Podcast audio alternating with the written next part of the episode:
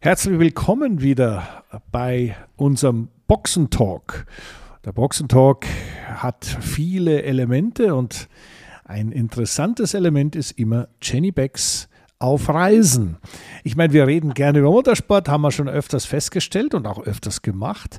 Aber du hast eine lange Reise, Jenny, hinter dir. Hin hat es geklappt, zurück war es ein bisschen zäh. Erzähl mal.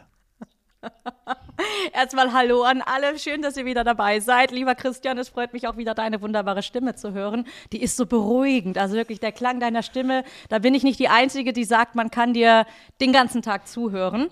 Aber ja, ich bin zurück in Europa. Das letzte Wochenende in Kapstadt verbracht. Und für die, die, Bescheid, die die letzte Folge gehört haben, die wussten ja, dass ich davor einige Wochen in den USA war. Lange Rede, kurzer Sinn. Der Weg von Los Angeles nach Kapstadt ist ein Weg, den ich jetzt nicht jedem empfehlen würde. Also so zweimal Langstrecke hintereinander, das ist ja dann eigentlich wie so nach Australien oder gefühlt noch länger. Ich flog von Los Angeles nach München, München, Kapstadt. Also so auf, auf halber Strecke München-Kapstadt, da war dann irgendwann mal äh, Schicht im Schacht. Ja gut, das sind, und dann bin ich. Das sind zweimal, ja. zweimal 13 Stunden, schätze ich, oder? So ungefähr vom Ja, Flug. es waren so elf, elfeinhalb, zwölf, so um den Dreh. Ähm, dann hatte ich noch in München einen, so, äh, einen sechsstündigen Aufenthalt. Aber gut, den, den, da habe ich dann geduscht und so alles. Also das war alles okay. Ich sag mal, man ist es ja gewohnt, aber hinzu kam ja dann noch dieser äh, zehn Stunden Jetlag, den ich hatte. Aber das, das war ja, ich meine, in dem Sinne war ich ja selber schuld und von den Terminen und von, von der Arbeit her war es so am einfachsten und, und am unkompliziertesten. Ich bin also gelandet am Donnerstag. Dienstag bin ich in Los Angeles losgeflogen. Donnerstag morgen dann in Kapstadt gelandet. Reise war, wie gesagt, abgesehen von der Länge, eigentlich recht entspannt. Es war sehr turbulent, muss ich sagen, aber egal. Ich bin heile gelandet. Äh, komme dann im Hotel an, ich glaube, das war dann so 9.30 Uhr oder sowas und ähm, konnte noch nicht einchecken, aber musste direkt an die Strecke. Bin also in Jogginghose in meinem, in meinem Reiseoutfit an die Strecke mit zerknautstem Gesicht. Ähm, und da muss ich sagen, so nach ich glaube, das war dann so um 14 Uhr, wo dann meine Kollegen sagten, da waren wir dann auch mit den Briefings mehr oder weniger fert, äh, fertig ähm, Jenny muss jetzt mal ein Mittagsschläfchen halten. Und dann hatten wir um drei noch mal ein Briefing und dann, da war ich dann auch und dann war ich ab fünf, war ich äh, dann out of order. Also dann habe ich geschlafen. Die erste Nacht auch richtig gut, weil diese zwei, es waren eigentlich zwei Nachtflüge. Da, normalerweise kann ich im Flugzeug schlafen, aber das ging nicht gut. Und ich war, ich, ich war durch. Also da war ich wirklich ein, ein Zombie am Donnerstag. Und dann am Freitag ähm, ging es dann wieder zurück an die Strecke, allerdings erst am Mittag. Und ich war ja noch nie in Kapstadt äh, vorher gewesen. Und ich muss sagen, dass ich ähm, wirklich absolut beeindruckt war, begeistert, die Freundlichkeit der Menschen und auch die Vorfreude, die sie hatten auf dieses Formel-E-Rennen, weil endlich fand ja mal wieder ein Rennen so wirklich in, in der Stadt äh, statt.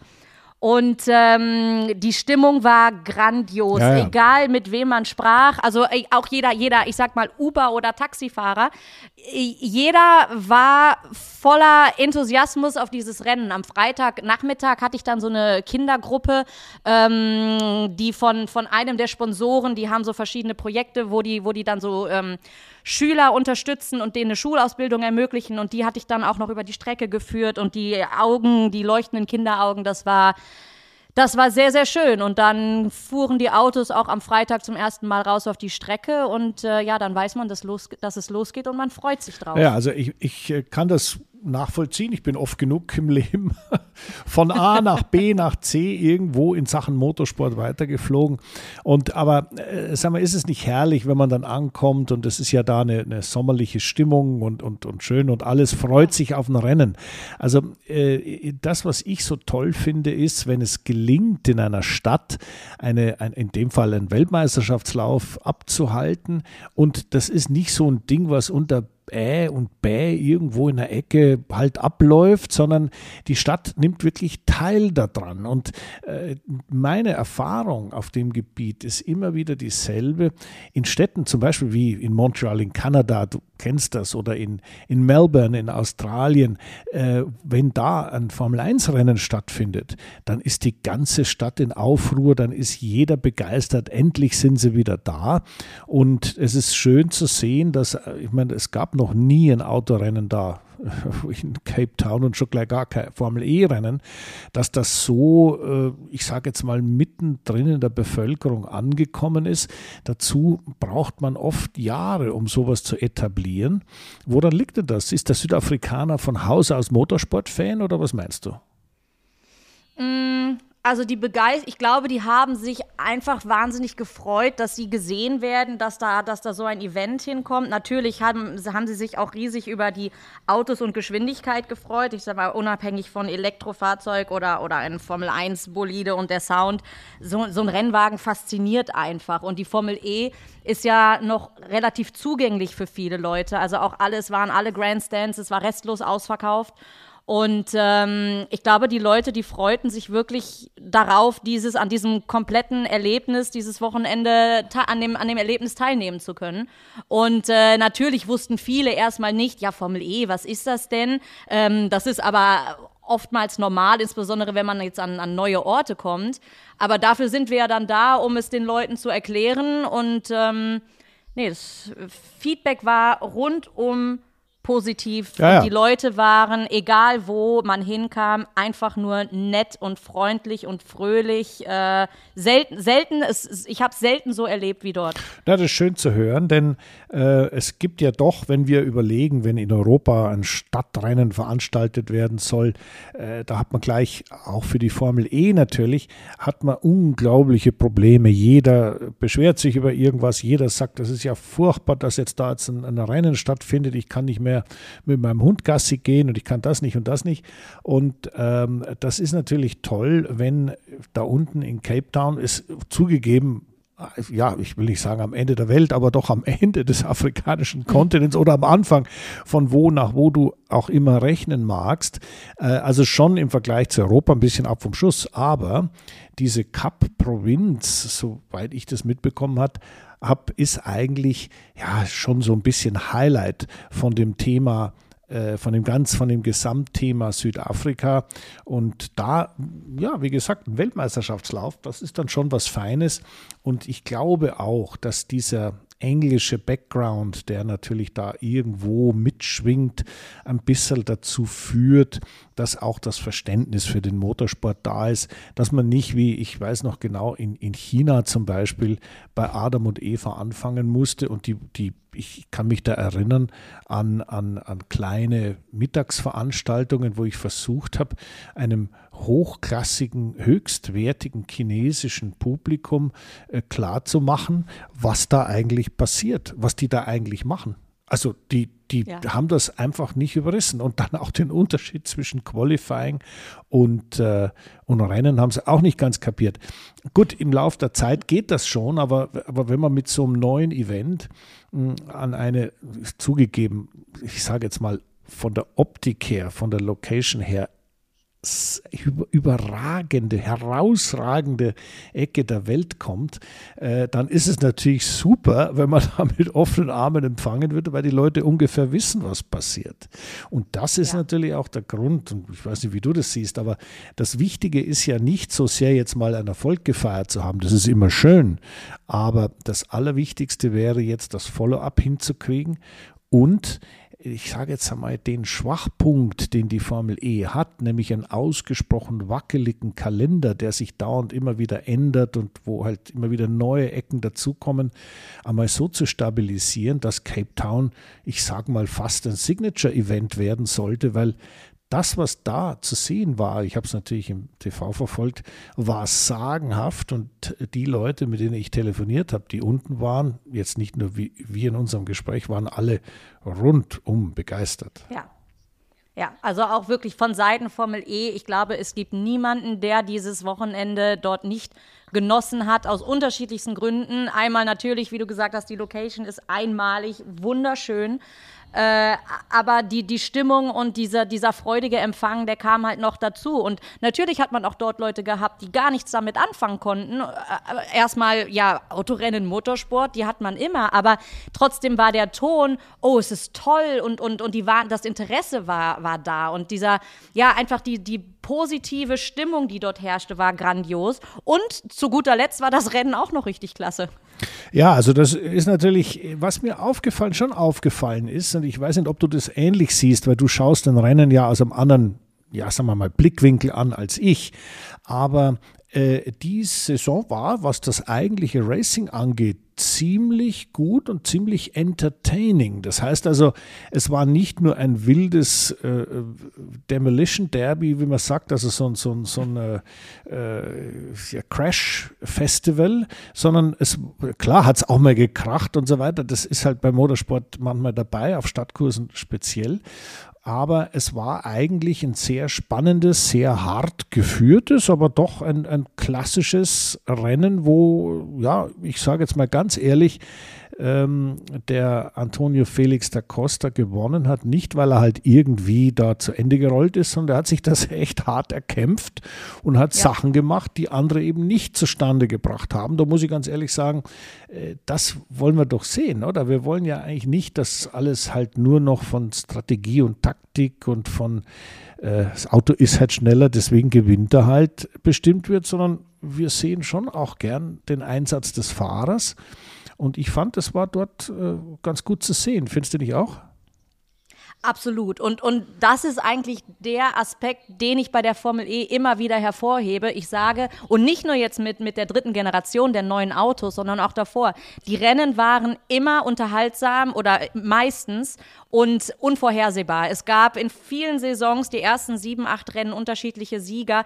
Im letzten Saisonrennen waren immer noch mehrere Jungs, die aus eigener Kraft mit einem Sieg hätten Champion werden können. Und so muss für mich Racing sein. Ich möchte halt nicht Wochen vorher wissen, wer ist denn da der Champion. Und selbst jetzt mit Porsche, die haben jetzt den vierten Saisonsieg in, in, eingeholt von fünf Rennen, auch wenn sie eine Dominanz haben aktuell, wie es vorher noch nie in der Formel E eigentlich eine gegeben hat, sind die Rennen trotzdem nach wie vor spannend. Und äh, sei es aufgrund, Qualify äh, sei es aufgrund des Qualifyings, wo Porsche nicht vorne steht und sich der Fahrer dann aber wirklich mit starken Manövern nach vorne kämpft.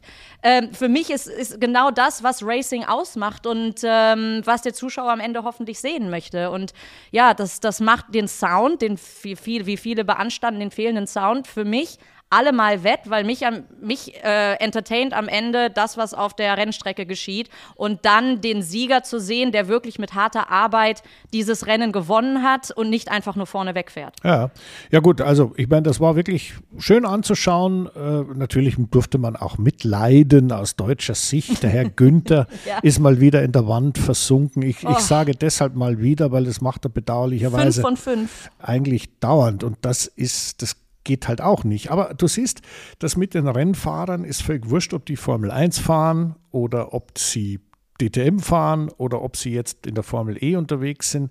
Die sollten schon irgendwie auch von der Mauer wegbleiben, sonst klappt das Ganze nicht. Und äh, weißt du, auch es gab ja einen Aufschrei, weil die, die Mahindra-Autos, also diese indischen äh, mit indischen Motoren ausgestatteten Autos, dass die nicht starten konnten. Da muss ich ganz ehrlich sagen, also Leute, das passiert immer wieder mal und sozusagen in den besten Familien. Das haben wir in der Formel 1 auch gehabt, dass irgendwelche Probleme waren und irgendwelche strukturellen, structural issues heißt das auf, auf, auf Renn, Rennsprache. Structural issues heißt nichts anderes wie der Heckflügel hält nicht, wir können nicht fahren, sonst fliegt er weg. Und bei denen war es die Radaufhängung, okay, das ist zwar ein bisschen saudumm, dass man ein Auto baut mit einer Radaufhängung, die nicht hält. Also tut mir leid, da, da sind die Ingenieure gefragt.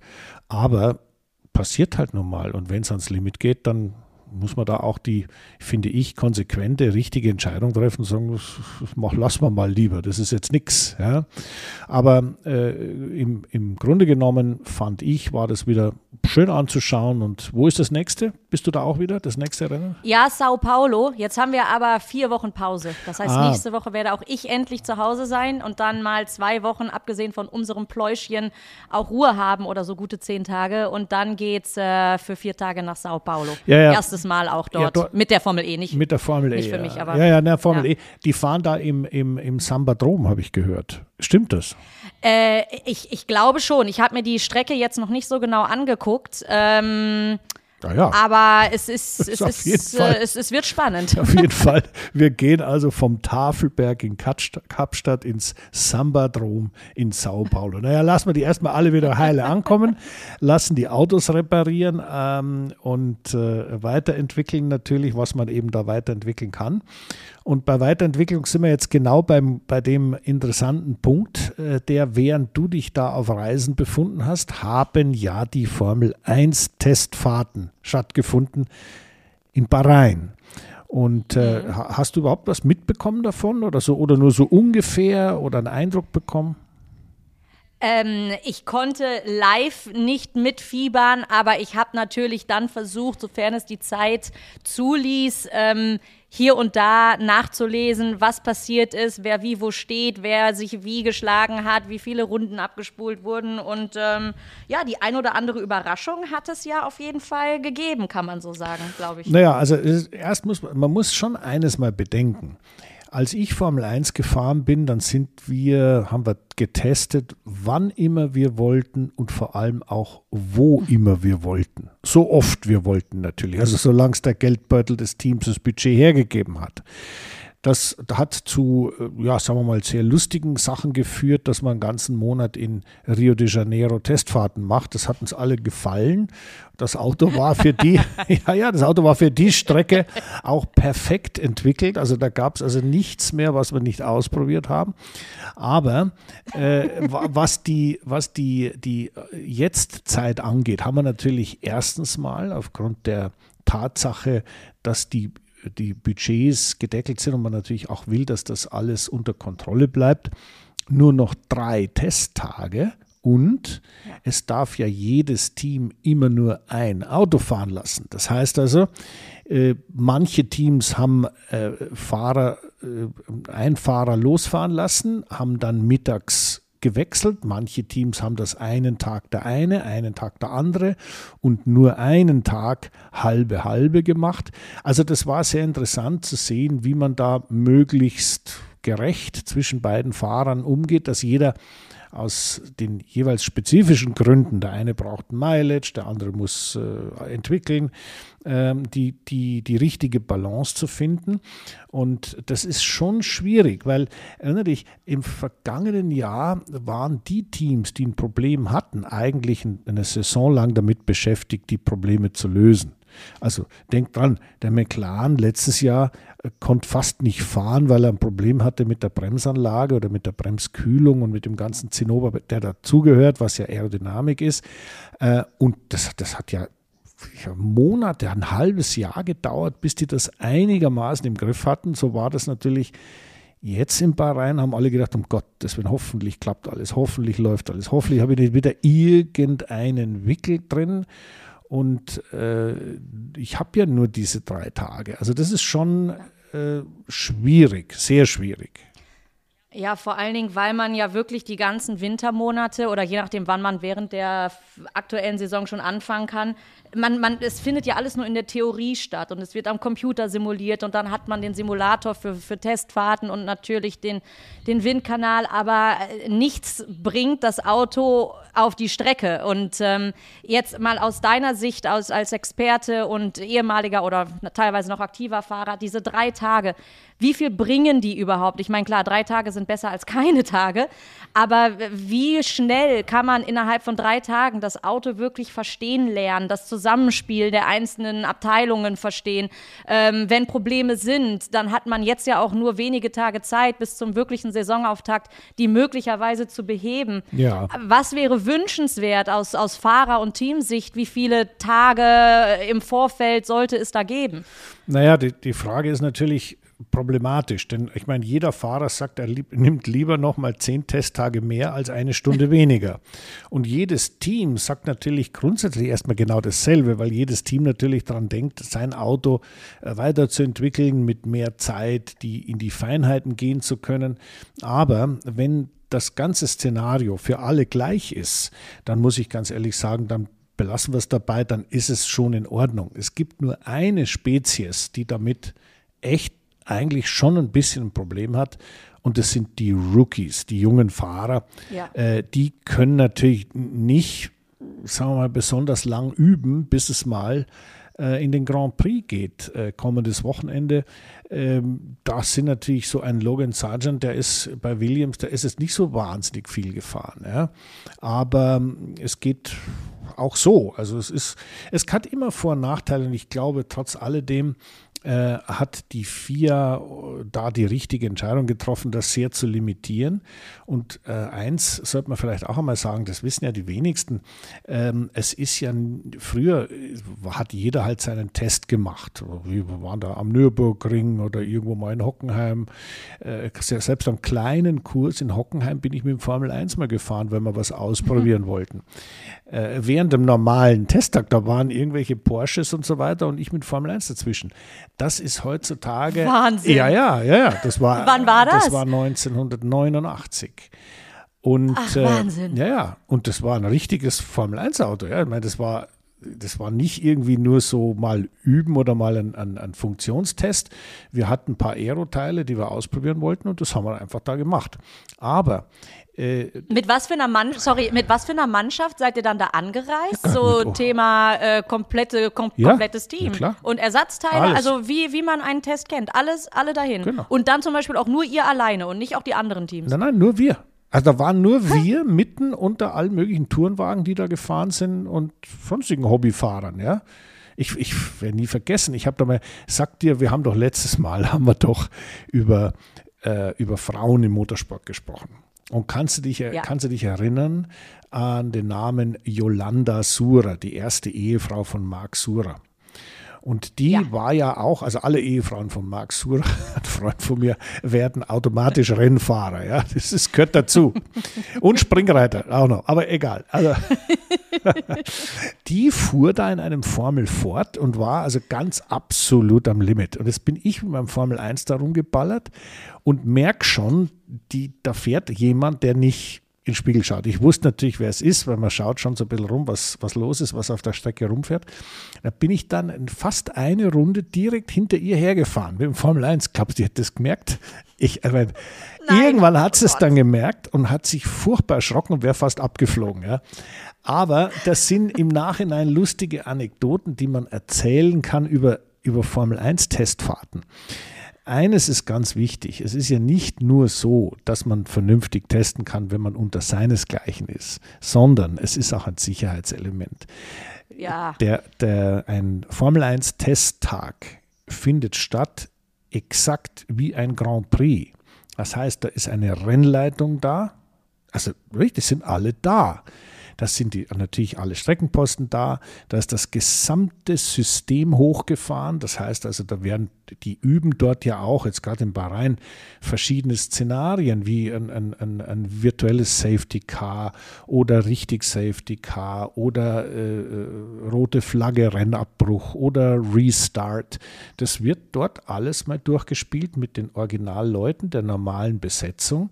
Und natürlich ist es auch so, dass dort Helikopter vor Ort ist und äh, Medical Center ist besetzt.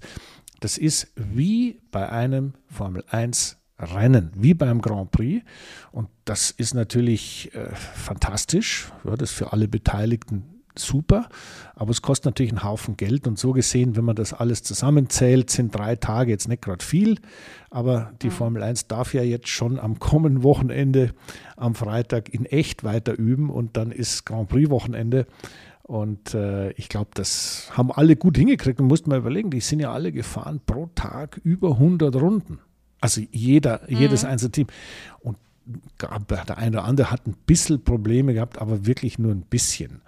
Und äh, die Zuverlässigkeit war sehr gut während der ganzen Testfahrten. Und ja, und die anderen Sorgen, ja, die, die bleiben ja immer gleich, weil äh, irgendeiner ist immer schnellster und alle anderen nicht. Und das ist ja genau für alle anderen das Problem, dass sie da eigentlich hinwollen, wo der eine ist. Also Probleme gibt es eigentlich immer und gibt auch immer was, worüber man sich aufregen kann.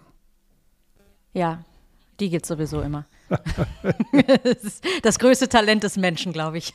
ja, gut, im Motorsport natürlich besonders, weil, weißt du, das ist ja, wir haben in unserem Podcast ja schon ein paar Mal gesprochen darüber, wie das dieser Wind, da wird äh, kalkuliert und simuliert und getestet und Windkanal und irgendwann wird der, der Kasten da mal zusammengeschraubt und dann für den Fahrer ist dieser allererste Moment, wo er drin sitzt und losfährt, toll. Das ist ganz, ganz toll. Also ich habe jedes Mal, wenn man ein neues Auto auf die Strecke fährt, geht man ja mit der grundsätzlichen Gewissheit ran, dass das, das das ultimativ beste Auto ist und damit gewinne ich die Meisterschaft. Ja. Bedauerlicherweise ist es dann so, nach den ersten vier, fünf Runden, wenn die Reifen mal warm sind und man kommt dann zum ersten Mal wieder rein, hat man schon erste Zweifel. Uh, ich erinnere mich an diese Momente. oh Gott. Äh, da waren die Gesichter plötzlich nicht mehr so euphorisch in der Mittagspause. Ja, weißt du, was die, was die Ingenieure einem erzählen und die Computer ausspucken, ist ja eines. Aber man muss mit ja. der, in, in, in, dem, in der Kiste drin sitzen und fahren und das Gefühl, was man dann hat, hinterm Lenkrad ist, ist sehr, sehr entscheidend für das, ja, für das psychische Wohlbefinden und natürlich auch für die Laune. Und das gilt nicht nur für das erste Mittagessen, das gilt eigentlich dann für die ganzen Testfahrten. Und äh, ich, ich glaube, es gab eigentlich nur ein Team, wo, ich sage mal, die, die Verstimmung ausgesprochen überschaubar war. Und bei allen anderen gab es natürlich erstens mal den Blick nach vorne, die schnellsten sind ein bisschen arg schnell. Und dann gibt es dann gleich die, die, die lange Liste der Beschwerden. Hm, das Auto macht dies, das Auto macht das oder es macht das nicht oder das schon oder auf dem Reifen dies, auf dem Reifen das. Und dann geht es halt schon mitten ins Alltags, äh, ins Formel-1-Geschehen ja. rein. Ja. Ja, schauen wir doch mal ein bisschen auf die Teams, würde ich sagen. Ähm, wir können ja mit Haas anfangen, ähm, nicht nur wegen Hülkenberg, aber da, ja, was, was glaubst du, wie euphorisch waren sie nach den ersten paar Runden? Ich sag mal, im Verhältnis und im Vergleich zum Vorjahr lief der Winter ja relativ ruhig und problemlos ab und sie blicken den, äh, sie, sie, sie blicken nach vorne und glaubst du, das können sie auch? Werden, werden sie diese Saison das ein oder andere Highlight setzen oder bleiben sie mehr oder weniger Schlusslicht oder teilen sich das Schlusslicht mit dem einen oder anderen Team? Naja, also es ist so, der Haas hat natürlich ein Geschäftsmodell, was man genau anschauen muss. Das ist im Endeffekt ja eine maximale Anlehnung in technischer Hinsicht an Ferrari, was völlig in Ordnung ist, das darf man machen und das ist auch sehr sinnvoll für ein kleines Team wie Haas. Und das führt dazu, dass man natürlich äh, im, im Grunde genommen da die, die, wie soll ich sagen, die, die ganze äh, Strategie darauf abgestimmt hat, ja, ich, ich, ich sag's mal so, im Mittelfeld zu fahren, aber wenn es irgendwie geht, nicht ganz hinten, sondern eher Richtung nach vorne. Der Ansatz bei anderen Teams in Sachen Planung und in Sachen Invest ist anders. Also ein Aston Martin will irgendwann die WM gewinnen. Ein Alpine ja. sagt, jetzt bin ich der, der auch aufs Podium fährt. Ein, äh, gut, bei Ferrari und Mercedes brauchen wir sowieso nicht reden, aber äh, deswegen ist Haas, finde ich, ein, ein wichtiger, sehr guter Bestandteil des Formel 1-Szenarios, aber jetzt nicht der, des, wo du sagen kannst, also die, die fahren jetzt um, um die WM ich glaube, die haben sich sehr gut aus ja. der Affäre gezogen, sind gut gefahren und äh, war auch von der Zuverlässigkeit prima. Es gab keine allzu großen Beschwerden. Also ich glaube mal, es ist halt die, das breite Mittelfeld der Formel 1 werden wir noch enger beieinander sehen. Ja, aber glaubst du, ähm, da sind Punkte drin? Ich sag mal, mit Kevin Magnussen und Nico Hülkenberg haben sie auf jeden Fall zwei sehr erfahrene Fahrer dieses Jahr, die hoffentlich etwas weniger ähm, ähm, Blechschaden verursachen. Wenn es nur, Blech, nur Blech gewesen wäre, ja. Nein, weil du sprichst an auf Mick Schumachers Unfälle des vergangenen Jahres, da waren schon ein paar echt dicke Hämmer dabei. Ich meine, das, was man, das ist, auch das hat sich in der Formel 1 über die Jahrzehnte hinweg nicht geändert. Äh, wenn ich in einem Top-Team fahre und hin und wieder mal das Auto zerlege, dann ist das, ich sag mal, relativ wurscht. Wenn ich aber in einem kleinen Team fahre, wo ich immer wieder die Chance wahrnehmen muss, dass irgendwo vorne mal was passiert, dann brauche ich äh, verlässliche, äh, verlässliche Fahrer im Auto, die ich sage es mal, nicht so inkonstant sind, sondern die einfach konstant ihren Job machen, auf die kann sich verlassen und ich glaube, das hat man bei Haas. Aber äh, ich glaube, wir sollten auch, wenn wir die Teams besprechen, auch die Fahrer besprechen. Weil ich meine, die Fahrer sind, letztendlich der Grund, warum man mit vielleicht Ferrari Ausnahme, warum man Formel 1 Rennen anschaut. Es ist die Fahrerweltmeisterschaft. Und äh, die, die Harmonie technisch oder ich sag mal charakterlich oder psychologisch zwischen den Fahrern ist ja auch wichtig für das für den Erfolg eines Teams. Also wie bewertest du denn die zum Beispiel bei Haas, Hülkenberg gegen oder mit Magnussen? Ja, das ist ja jetzt, ich sag mal, da fangen wir mit dem besten Beispiel an, wie beispielsweise auch Hollywood und Netflix so etwas gerne mal aufbauschen können. Ähm, tendenziell kann man sagen, dass Rennfahrer eine eigene Spezies sind. Die haben den äh, Siegeswillen in sich, das hat zwar jeder Leistungssportler, aber in dem Rennwagen sitzt du alleine ähm, natürlich brauchst du das Team in der, in der Box, aber trotzdem, du fährst alleine, du kämpfst alleine und insofern sind das schon eher Eigenbrötler. Und der Teamkollege ist gerade eigentlich bei diesen Teams, die eben nicht um den Sieg mitfahren, ist der Teamkollege dein stärkster und einziger wahrer Konkurrent und den musst und willst du schlagen. Insofern gibt es eigentlich, ich sag mal, im Formel 1 Paddock so wirkliche Freundschaften, nicht. Äh, man kommt miteinander klar ähm, und dann ist die Frage, teilt man untereinander die ein oder andere gute Idee, die man hat oder nicht? Da habe ich auch Verschiedenes miterleben dürfen. Ähm, jetzt aber auf Magnussen und Hülkenberg äh, zu sprechen zu kommen, also am Ende, wie gesagt, jeder fährt da sein, jeder, jeder fährt für sich. Natürlich äh, haben beide das Ziel, den anderen zu schlagen, wie in jedem anderen Team. Äh, beide haben das Ziel, das Rennen zu beenden. Im besten Falle vielleicht sogar den einen anderen Punkt zu holen in dieser Saison. Und äh, privat gehen die, fahren die nicht zusammen in den Urlaub. Also insofern, wenn es damals Stress gegeben haben sollte, das kommt in den besten Familien vor. Aber ich denke, das, was in den Medien teilweise gesagt wurde, dass die beiden sich überhaupt nicht äh, leiden können. Und die beiden haben ja sogar schon gesagt, dass es in der, in der Vergangenheit liegt oder se selbst wenn da mal was war das ist vergessen, die sind Profis äh, und die fokussieren sich auf das, was auf der Rennstrecke passiert. Und äh, ja, in den Urlaub danach fliegen sie zusammen nicht, aber das macht kaum einer von denen mit einem anderen Kollegen. ja, genau. Nein, also hast du gut beschrieben, finde ich auch, kann ich unterschreiben. Äh, egal wie man sich versteht, professionell, ausgeglichen, einfach konstant seinen Job erledigen, das brauchen wir. Und äh, wir haben jetzt äh, bei unserem nächsten Team bei Williams ja auch wieder eine kleine technische Komponente. Ich meine, sind die wirklich besser geworden oder sind sie genauso mau wie letztes Jahr? Oder, oder?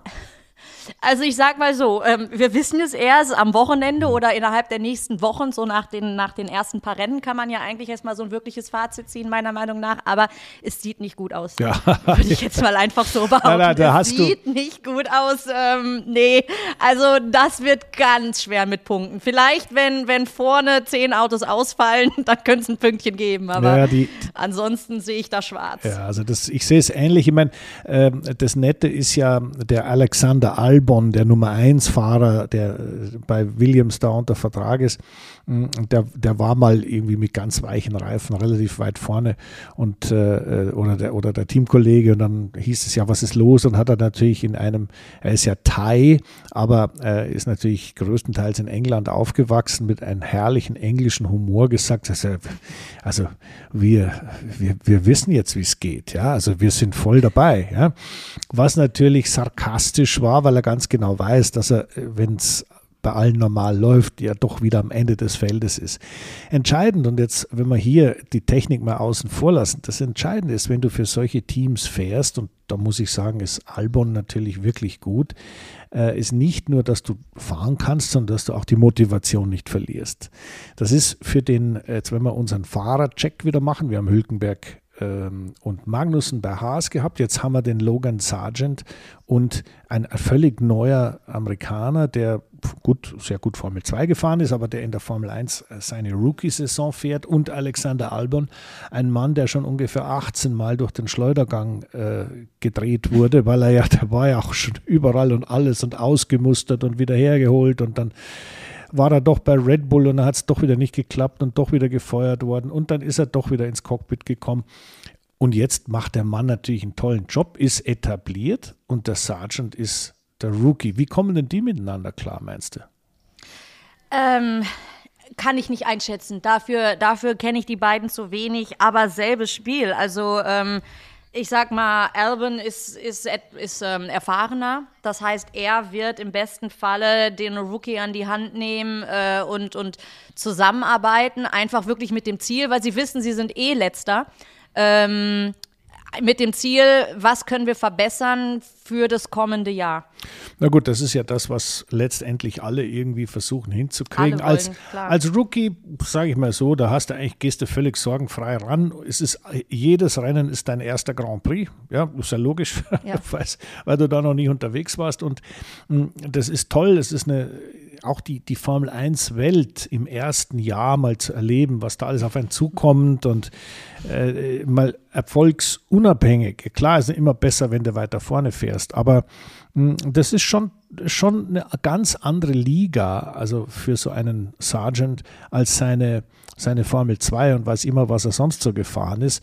Ähm, ich fand das immer ist eine ganz tolle Erfahrung. Jetzt ist man endlich, endlich oben angekommen. Ja, und jetzt muss man halt dann noch die letzten paar Stufen auf der Leiter weiterklettern. Also ich glaube, an Motivation fehlt es dem Rookie sicher nicht. Ähm, nee. Und dann schauen wir mal, wie die so, ich sag mal, Harmoniefaktor, würde ich sagen, ist schon bei 10 ungefähr bei den Zweien, oder? Die tun sich nichts.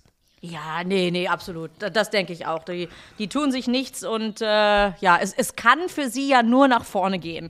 Also wenn, wenn du letzter bist, dann äh, ja, dann freust du dich einfach über, über jedes positive äh, Licht, das du am Ende des Tunnels erblickst nach jedem Rennen und ähm, ja. Ja, dann, dann gehen wir gleich zur Alpha Tauri, denn dort haben wir auch einen, ich sag mal so einen Halbrookie Nick de Vries. Ja. Also der fährt in der Tat seine erste Formel 1-Saison, ist aber schon relativ oft im Formel 1-Auto gesessen, hat schon sehr viel verschiedene Autos gefahren. Er ist ja letztes Jahr in Monza für Williams gefahren und hat da gleich mal Punkte geholt und äh, also als Ersatz, ja, so Hoppla-Hopp-Ersatz, da hat er getestet für Aston Martin. Äh, der hat auch für Mercedes war der schon unterwegs. Und also das ist ein, ein, ein Mann, den gibt es schon länger, Formel E-Weltmeister. Ist auch Formel E-Weltmeister, e genau. Und ein lieber Freund von mir aus Monaco. Ja, umso besser. Ich meine, dann kannst du ja das Charakterbild gleich weiterzeichnen. Mäuschen spielen. Weiterzeichnen, ja.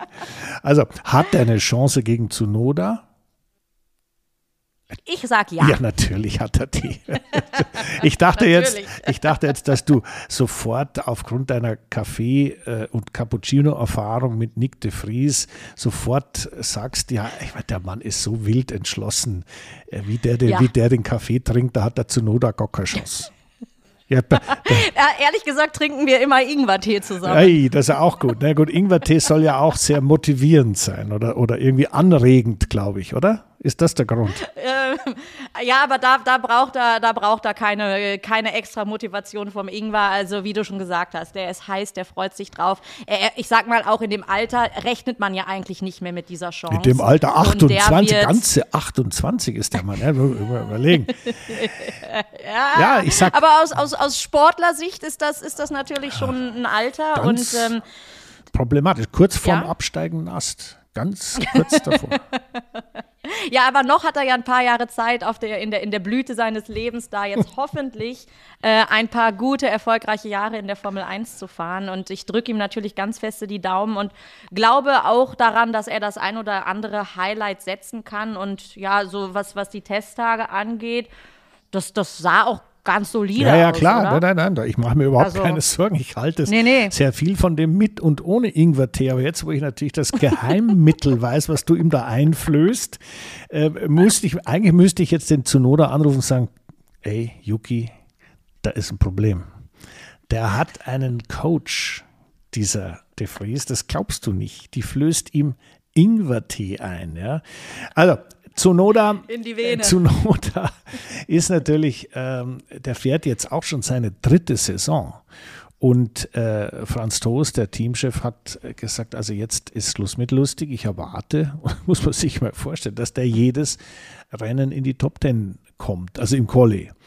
Und äh, also ich weiß nicht, ob das bei Zunoda ankam, was das heißt, aber falls das passiert sein sollte, dann hat er mal richtig Druck im Kessel. Den hat er aber sowieso, weil im Jahr drei ist endgültig Schluss mit lustig. Da gibt es keine ja. Ausreden mehr, da gibt es keine Ich wusste es noch nicht oder da war ich noch nie oder äh, Huch, ich habe gar nicht gewusst, dass man mit kalten Reifen rausfliegen kann und solche Sachen. Das sind Dinge, die sollte er inzwischen drauf haben. Und die Frage ist halt, und wir kommen doch wieder ein bisschen zur Technik, ist Alpha Tauri in der Lage, haben die ein Auto gemacht, womit es vorwärts geht, oder ist das auch so ein bisschen so ein statisches Thema im Mittelfeld? Also, also sie werden nicht auf Platz 4 Best of the Rest sein, aber ich denke, dass sie auf jeden Fall in einem enger zusammengerückten Mittelfeld definitiv um Punkte fahren und wir sie das ein oder andere Mal in Szene sehen werden. Also da glaube ich ganz fest dran. Ähm, aber ja. ja, also gut. Da gibt es dann noch andere Teams im Mittelfeld, die, die, sind, die sind definitiv noch stärker. Aber ich würde mal sagen, Hausaufgaben haben sie auf den ersten Blick, so scheint es, gut gemacht. Also ich mache mir keine Sorgen, dem Ingwer-Tee sei Dank. Und jetzt gehen wir, jetzt gehen wir mal zu Ferrari. Ich meine, dein und, und mein Schönheitskönig der Vorsaison. Ähm, yeah. Ferrari ist ja eigentlich, ja, so wie die anderen beiden Top-Teams, Mercedes und Red Bull, die fahren wirklich mit ganz anderen Vorgaben. Da wird das, das Selbstverständnis der Scuderia heißt gewinnen. Dass es nur relativ selten passiert oder in der letzten Zeit relativ selten passiert ist, erhöht den Druck auf alle Beteiligten enorm. Und äh, das Auto war, ich sage jetzt mal, schnell, aber so wie man es so auf den ersten Blick hin erkennen konnte, doch auch mit Problemen. Also die Balance hat nicht so gepasst. Also die Fahrer haben sich äh, beide über ein relativ instabiles Heck beschwert, was wieder Reifenprobleme gibt und so weiter. Jetzt werden wir sehen, ob die das bis zum Wochenende in irgendeiner Form unter Kontrolle kriegen oder nicht. Aber die Ferrari-Fahrer sind jetzt natürlich, wenn wir unseren Driver-Check da machen, sehr, sehr spannend. Also da der Harmoniefaktor zwischen denen, äh, wie, wie, beurteilst du den? Kommen die klar miteinander oder, oder geht es jetzt da, äh, versucht der Sainz jetzt doch den Ast von Leclerc abzusägen? Oder ja, naja, du hast es ja, ja, richtig erklärt. Es geht ja darum, den Teamkollegen zu schlagen. Und äh, die beiden fahren auf extrem hohem Niveau. Das muss man wirklich sagen. Also auch der Science fährt auf extrem hohem Niveau. Und ähm, wie, wie beurteilst du die zwei? Was ist so dein Gefühl? Naja, ich sag mal, Leclerc ist ja, ist ja ähm, vor Science, was auch so, also zumindest aus, aus meiner Sicht, was auch die ganze Publicity und, und das und natürlich das, äh, die, den, den Erfolg auf der Strecke angeht. Insofern stört das einen Science als Fahrer, wenn man eigentlich auf, auf genauso gutem, hohem Niveau mithalten kann, aber dann der andere einem immer eine Nasenlänge voraus ist oder das ein oder andere Mal oder zumindest von, für den Gesamtblick nach außen. Das stört, aber dennoch ähm, müssen die sich professionell zusammenreißen und äh, miteinander, zumindest so, in Harmonie leben, dass sie äh, das Team und die kleinen Problemchen, die es da noch gibt, dass sie alles nach vorne bringen können, damit es dann auch wirklich mit der Weltmeisterschaft klappt. Aber ja. es, am Ende kann nur einer gewinnen. Das ist richtig. Aber ich glaube, das ist schon an, also tief, also wenn die abends im Hotelzimmer sind, dann glaube ich nicht, dass sie sich gegenseitig anrufen und irgendwie äh, viel Glück oder so oder eine gute Nacht wünschen. Ja, das glaube ich auch.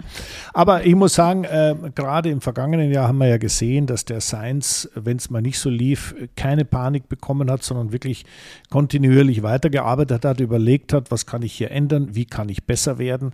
Und der Griff an die eigene Nase, und das muss ich sagen, ist auf diesem Niveau sehr selten, äh, hilft. Und der, das gilt ja. für Leclerc ganz genauso wie für Sainz. Also von den beiden habe ich schon vor beiden wirklich großen Respekt und ich glaube, auch wenn wir den Harmoniefaktor hier nicht bei 10 ansiedeln sollten, sondern vielleicht nur bei 5, ist aber der Eskalationsfaktor sehr klein, weil die natürlich oh ja. ganz genau wissen, äh, was Sache ist und die wissen auch, wenn irgendwann nach ein paar Rennen einer die Nase vorne hat, dann muss der andere halt die bittere Pille schlucken und muss dann den, äh, den Wasserträger machen. Ich meine, das ist halt leider so im, im Formel-1-Sport. Ja, absolut. Ja gut, werden wir französisch. Alpine. Alpin, ist, die sind ja jetzt furchtbar französisch. Also was heißt nicht furchtbar? Es ist ja toll. Ja. Ist ja, ich meine, ich habe das gern. Früher war Renault immer ein, ein, ein, ein, ja, mit den Landesfarben und, und, und mit französischen Piloten gesegnet. Äh, jetzt ist Alpin mit Ocon, einem Franzosen, und Gasly, einem weiteren Franzosen, unterwegs. Ähm, Alpin hat eine eine tolle Entwicklung hinter sich. Die sind gut nach vorne gekommen vergangenes Jahr. Jetzt sind sie meiner Ansicht nach nach den Testfahrten sehr, sehr ordentlich vorne im Mittelfeld dabei. Aber äh, das, man kann nicht beurteilen, schaffen die jetzt den Sprung, um den, den langsamsten der Top-Teams zu ärgern oder, oder bleiben sie da, wo sie waren? Äh, das würde ich einfach mal offen lassen, weil man kann nicht man, steckt ja nicht drin, man, man kann natürlich die ja, Zeiten analysieren, aber so mehr nicht. In die Zukunft blicken können wir natürlich nicht, aber ich denke auch, sie, sie die können auf jeden Fall zu, äh, zufrieden sein, werden äh, gut ins Jahr starten. Die Frage ist halt, wie stabil bleiben sie auf lange Sicht über die gesamte Saison hinaus. Und ähm, wenn wir uns jetzt aber mal die Fahrerpaarung anschauen, dann sind ja beide Jungs äh, stark. Und das kann natürlich auf lange Sicht für die Saison, das gilt, das gilt aber natürlich auch immer für jedes Team, ähm, du musst nicht gewinnen, um vorne mitspielen zu können, was jetzt zum Beispiel die, die Team-WM angeht, weil konstant Punkte holen ähm, bringt auch was. Und wenn du einen guten Fahrer hast, ähm, der, der vielleicht weiter vorne mitfährt, aber der zweite Fahrer konstant nicht in die Punkte fährt, dann ist das auch ein Problem fürs Team. Und hier glaube ich, dass die zu zweit definitiv ähm, auf Augenhöhe das Team nach vorne bringen ja, werden. Da habe ich so meine Zweifel, weil ja? wenn du mich jetzt nach meinem, meiner Einschätzung in Sachen Harmoniefaktor fragen würdest, frag mich. Ich frage dich, wie siehst du den Harmoniefaktor bei den beiden? Null. Denn die beiden sind, Ocon ist ja, wenn man ihm so ein bisschen in seiner Karriere so sich zurückerinnert, der hat sich noch mit jedem echt angelegt. Ja, also ja. mit Sergio Perez bei äh, was sind die oder wie hießen sie damals, Racing Point und, und, und. Ähm, der hat sich auch mit dem Alonso angelegt, was meistens schief ging, weil mit dem sollte man sich nicht anlegen. Und äh, die beiden haben sich in der Vergangenheit, da wurde auch offen drüber gesprochen, absolut nicht verstanden. Gasly und Ocon. Ja. Und Gasly ist jetzt jemand, der muss beweisen, dass er besser ist als, ich sag mal, ein, ein Tsunoda Bezwinger, der jetzt nicht den allerbesten Ruf hat in der Formel 1. Gasly muss zeigen, ich kann es wirklich, ich kann es besser und ist mit einer unglaublichen Euphorie in dieses, äh, in die, in die Testfahrten gegangen, war völlig begeistert, Auto macht genau, was ich haben will und so weiter.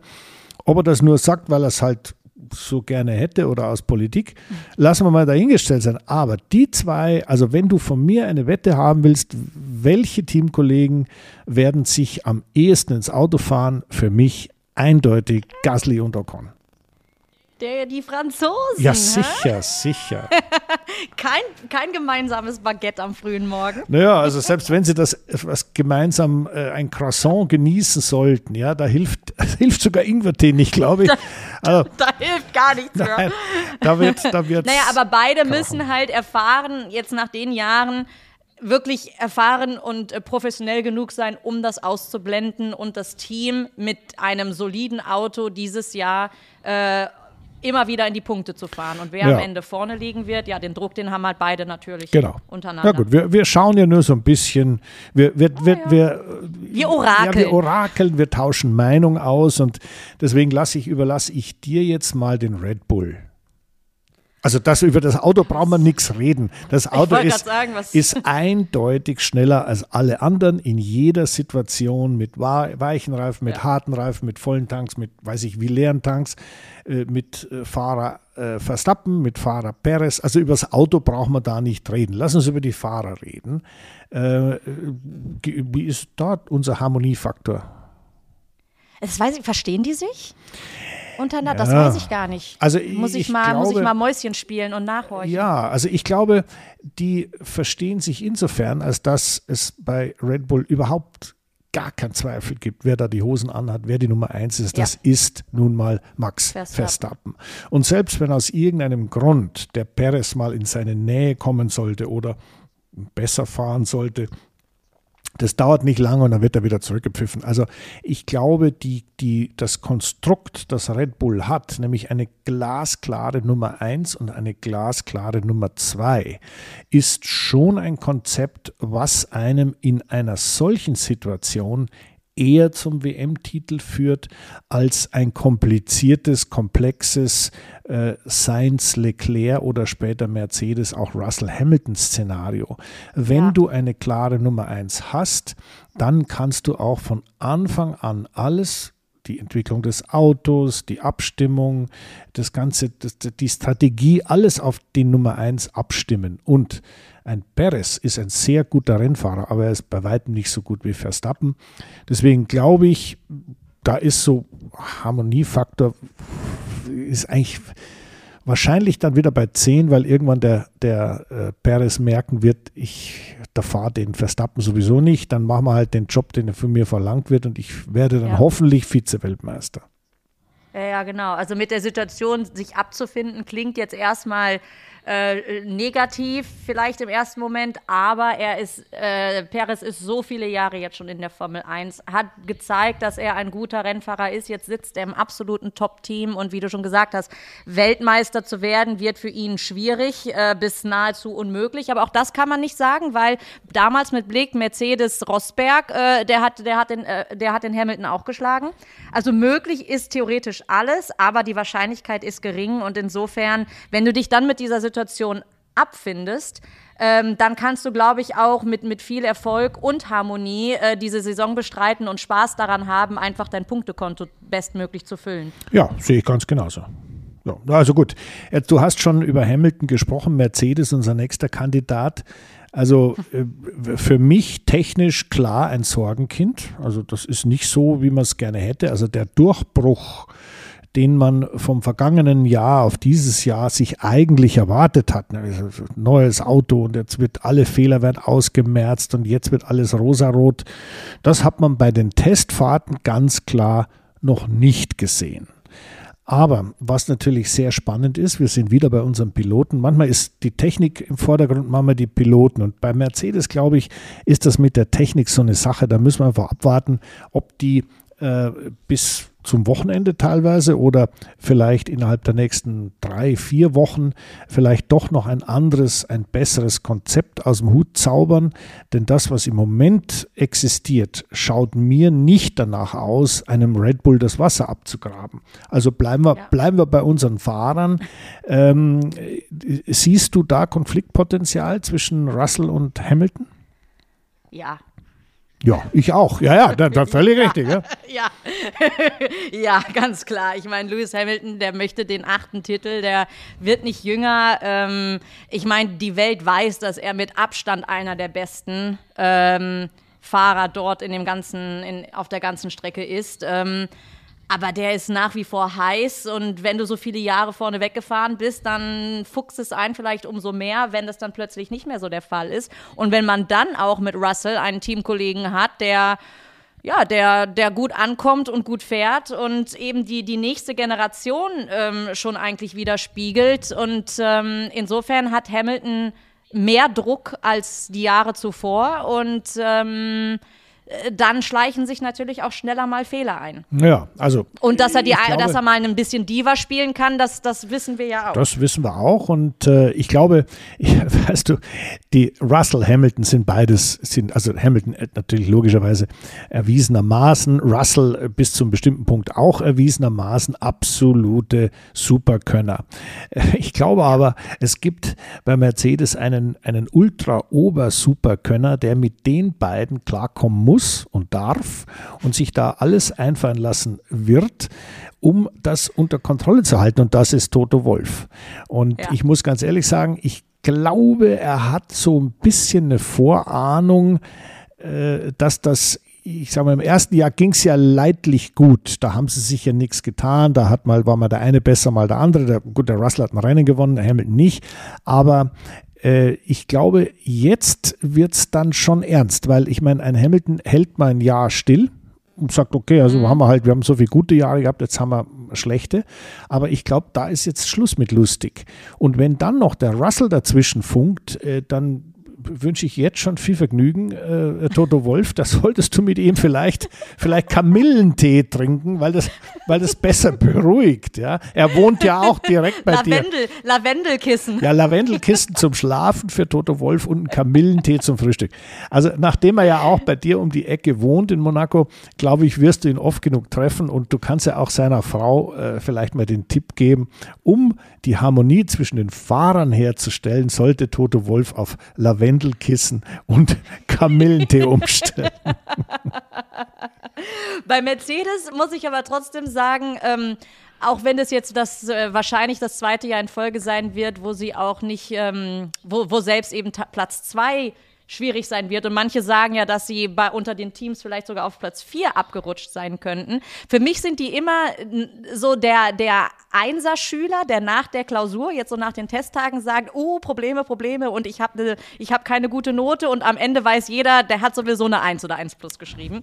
Und da traue ich Mercedes auf jeden Fall zu, dass sie mit Updates ähm, weiter nach vorne kommen können und werden. Die Frage ist natürlich nur, die Konkurrenz schläft nicht, wie schnell und und ähm, aktiv sind Ferrari, äh, dass man dann auch wirklich äh, ja. dran vorbeifahren kann. Also wir, dann, das wird schwer. Weißt du was, wir schauen einfach auf die Fahrer und auf Toto Wolf, der da das Hauptproblem zu lösen hat. Aber wenn wir über Probleme reden, es gibt einen weiteren Teamchef, den Zach Brown, also allein dieser herrliche Vorname, Zach, Z-A-K, Zach Brown. ähm, ein durchaus korpulenter Amerikaner, der bei McLaren an der Regierung ist und der nach dem Weggang von äh, Andreas Seidel mit äh, dem Andreas Stella einen neuen Mann quasi an der Teamspitze etabliert hat. Ich meine, die sahen jetzt schon etwas alt aus während der Testfahrten. Und ähm, ich sage mal, auch da die Technik, wenn ein Zach Brown als oberster Chef des Formel 1 Teams von McLaren sich hinstellt und einem bereits beim Test bevor die Saison losgeht, sagt, ja, ja, also wir, wir werden dann, äh, wir haben da noch was und äh, es, wir sind zu spät dran und äh, das ist gar kein Problem, weil wir wissen ja, was wir hier noch bauen müssen und dort noch bauen müssen. Also da, da wird es dann schon abenteuerlich, ganz ehrlich. Ich sage mhm. dir, es gibt eine, eine goldene, fast eine diamantene Grundregel als Rennfahrer hockst du dich ins Auto rein, fährst los und siehst sofort, es geht oder es geht nicht. Und wenn es geht, das Auto ist gut, heißt das nicht, dass du automatisch Weltmeister wirst, aber dass du hast ein Auto, mit dem du die Saison über vernünftig fahren kannst, vernünftig arbeiten kannst und mit bisschen Glück es so verbessern kannst, um Rennen zu gewinnen. Wenn das nicht der Fall ist, dann also ich sage mal etwas im Dialekt, dann, dann gehörst der Katz, ja, dann gehörst du der Mitzekatze und die frisst dich meistens auf. Und das ja. wird im Moment, sehe ich, ein bisschen einem, ein, ein Lando Norris-Problem. Der ist ja immer noch jung und wahnsinnig gut und hat sich, hat sich ja da an McLaren gebunden und, und, und jetzt merkt der Herrgott nochmal das, was wir die versprochen haben, nämlich, dass wir immer besser und immer besser werden, passiert nicht.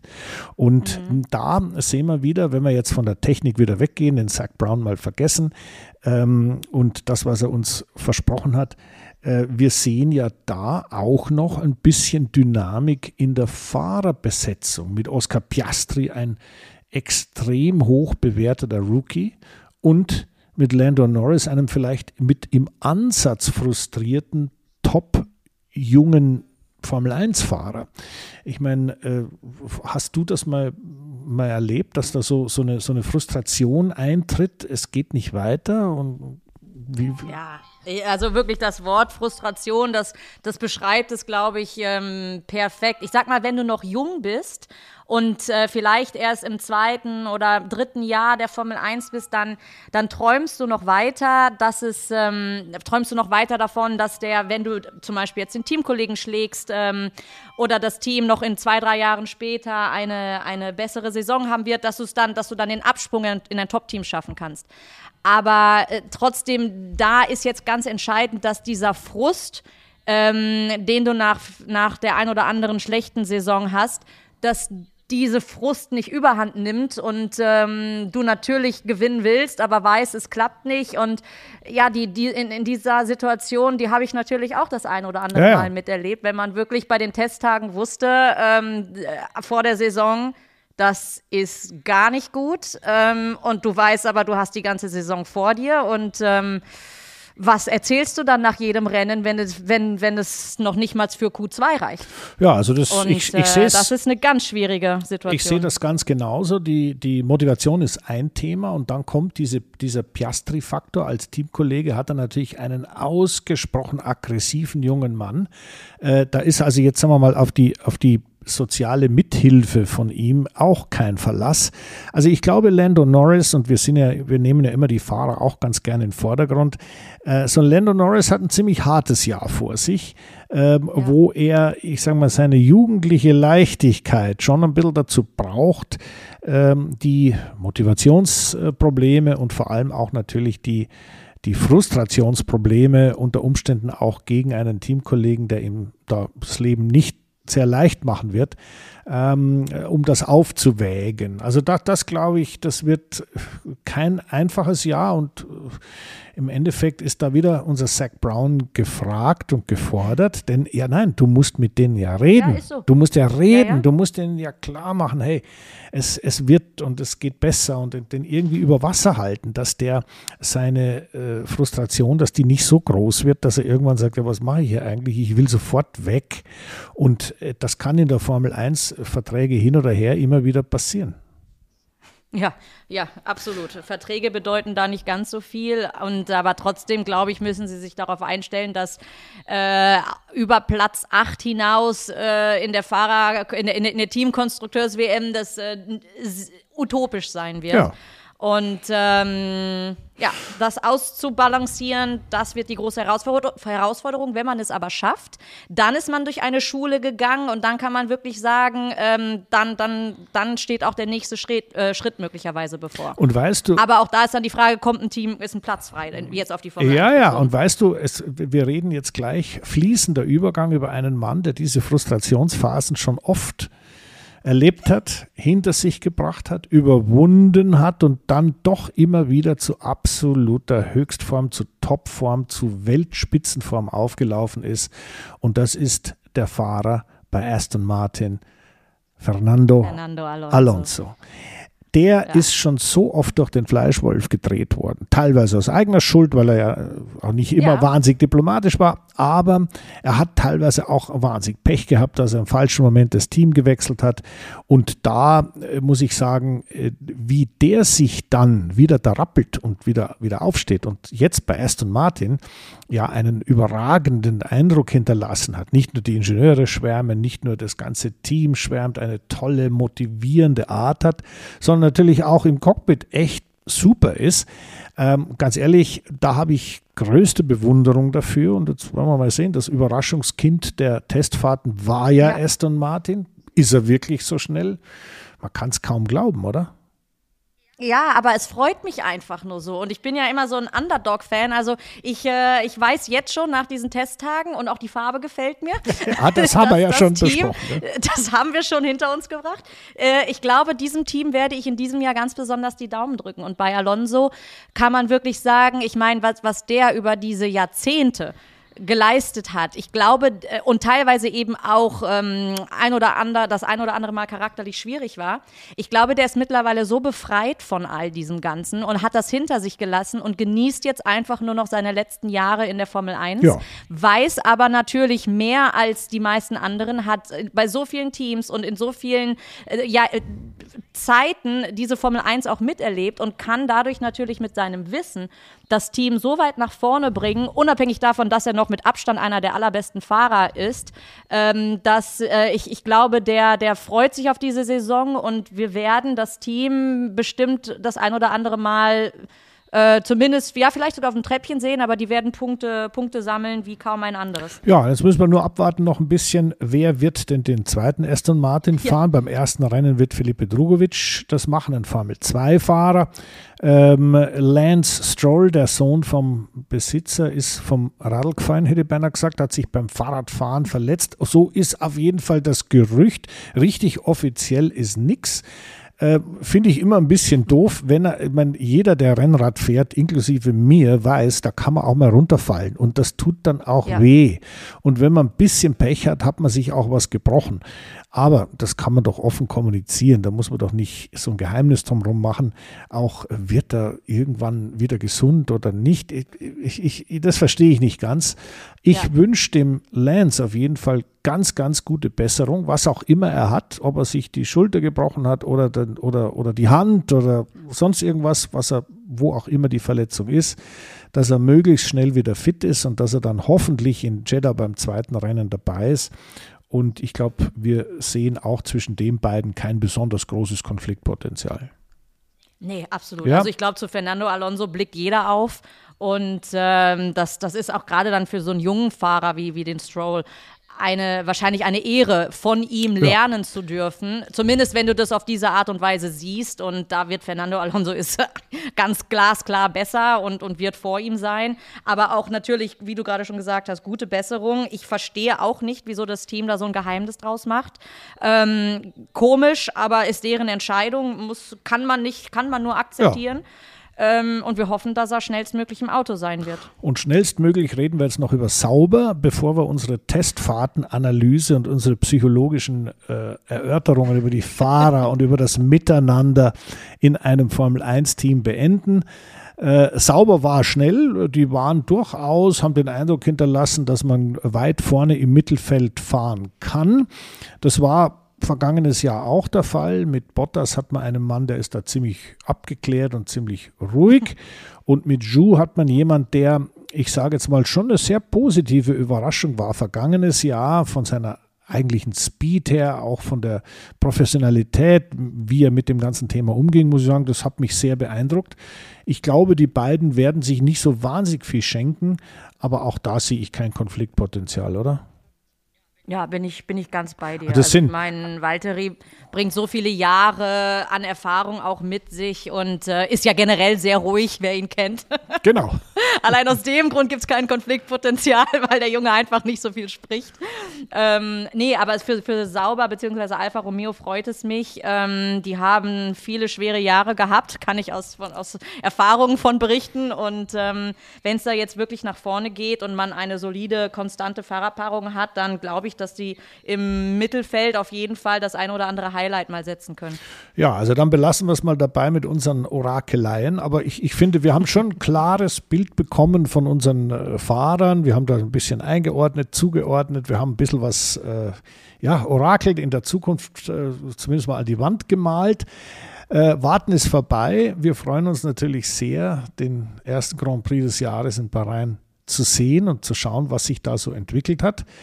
Und Jenny, also vielen Dank erstmal bei dir für deine Zeit und auch schön, dass du wieder da bist. Ja, also das ist dann doch besser, als wenn du immer irgendwo am falschen Ende der Welt sitzt. Aber an unsere Zuhörer ein herzliches Dankeschön, dass Sie dabei waren. Und ich glaube, äh, wir sind einer Meinung, wir freuen uns natürlich sehr, wenn es jetzt dann echt losgeht, wenn Sie wieder dabei sind, kommenden Dienstag. Und ich bedanke mich bei dir, Jenny, und bedanke mich bei allen unseren Zuhörern. Danke, Christian. Dem ist nichts mehr hinzuzufügen. Wir freuen uns einfach alle am Sonntag endlich wieder, endlich das erste Rennen der neuen Saison sehen zu können. Danke dir. Bis nächste Woche. Danke.